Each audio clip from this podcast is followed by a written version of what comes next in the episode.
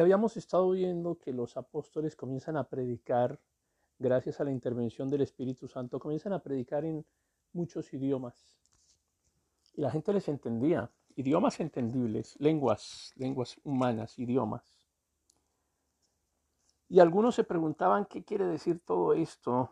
La gente no entendía.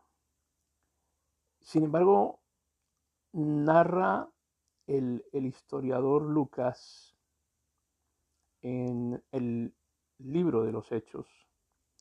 Dice, algunos entre la multitud se burlaban de ellos, diciendo, solo están borrachos, es todo, solo están borrachos. No, creo que es la primera eh, vez en la historia de los hechos, en la escritura, que se narra que em, alguien se burlaba no de Jesús directamente, sino de los apóstoles y del mensaje que los apóstoles estaban enviando.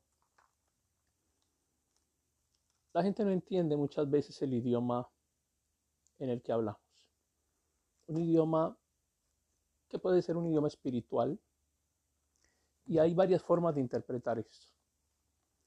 Primero que tenemos un, un idioma a veces demasiado religioso, complicado, lleno de, modismos religiosos evangélicos que hacen que la gente nos tenga miedo y que la gente se aparte y que la gente piense lo mismo que pensaban en aquella época acerca de los apóstoles. Esta gente, esta es borracha, eso es todo.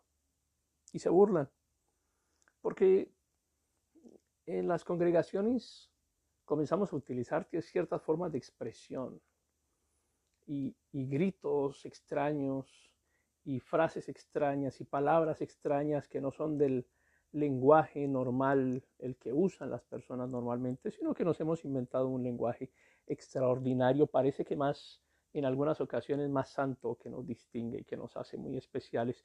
Y la verdad es que es un lenguaje que nos aleja de la gente.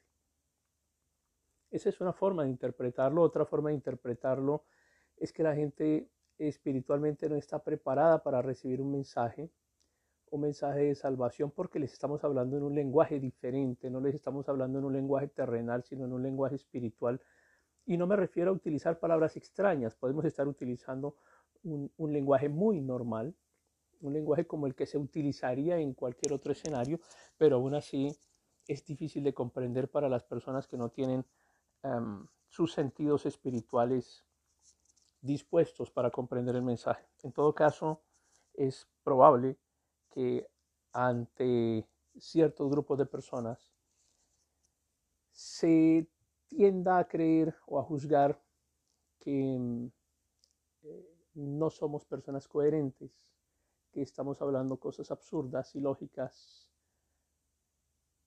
poco acertadas, que nos estamos alejando de, de la verdad. Y el apóstol Pedro se pone al frente de la situación y dice, además toma el liderazgo junto con su equipo, junto con su grupo, eh, en este caso con los apóstoles, y habla a la multitud y les grita y les, dice, les dicen, escuchen con atención eh, todos ustedes compatriotas judíos residentes en Jerusalén, no se equivoquen. Estas personas no están borrachas como algunos de ustedes creen. Apenas son las nueve de la mañana y es muy temprano para emborracharse. Y les dice el apóstol, lo que ustedes ven es lo que el profeta Joel predijo hace mucho tiempo. En los últimos días derramaré mi espíritu sobre toda la gente.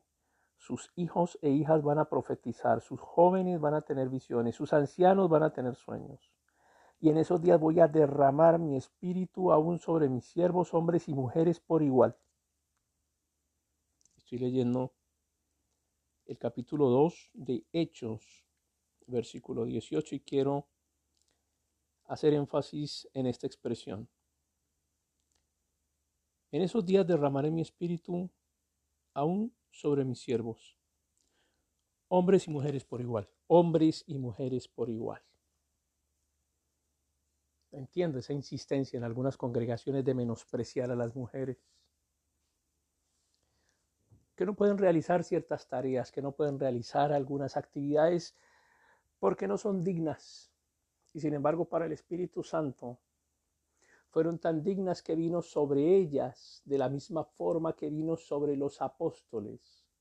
Así como vino sobre los doce, también vino sobre las mujeres de la misma manera, no les dio menos, le dio exactamente de lo mismo que le dio a los doce y que le dio a todos los que estaban allí congregados, eso mismo se lo dio a las mujeres. Ese mismo Espíritu Santo se posó sobre ellas, esa misma capacidad de hablar en otros idiomas, de, de cumplir la tarea de llegar a cualquier parte del mundo, hasta el rincón más alejado del planeta, la misma función que le asignó a los hombres, el Espíritu Santo se le está asignando a las mujeres, les da exactamente de lo mismo. El apóstol recalca hombres y mujeres por igual. Dejemos de hacer diferencias religiosas.